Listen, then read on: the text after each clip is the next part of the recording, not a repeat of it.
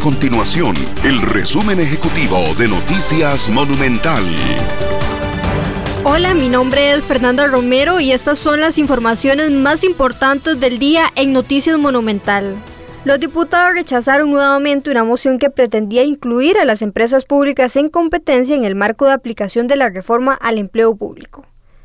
El texto que se discute exceptúa al Instituto Costarricense de Electricidad ICE, Instituto Nacional de Seguros INS, Acueductos y Alcantarillados AIA, Banco Nacional y Banco de Costa Rica.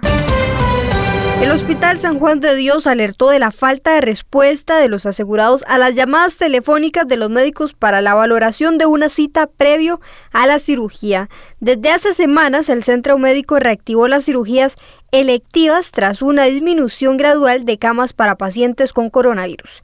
La meta del hospital es realizar 800 cirugías por este mes. Estas y otras informaciones usted las puede encontrar en nuestro sitio web www.monumental.co.cr. Nuestro compromiso es mantener a Costa Rica informada. Esto fue el resumen ejecutivo de Noticias Monumental.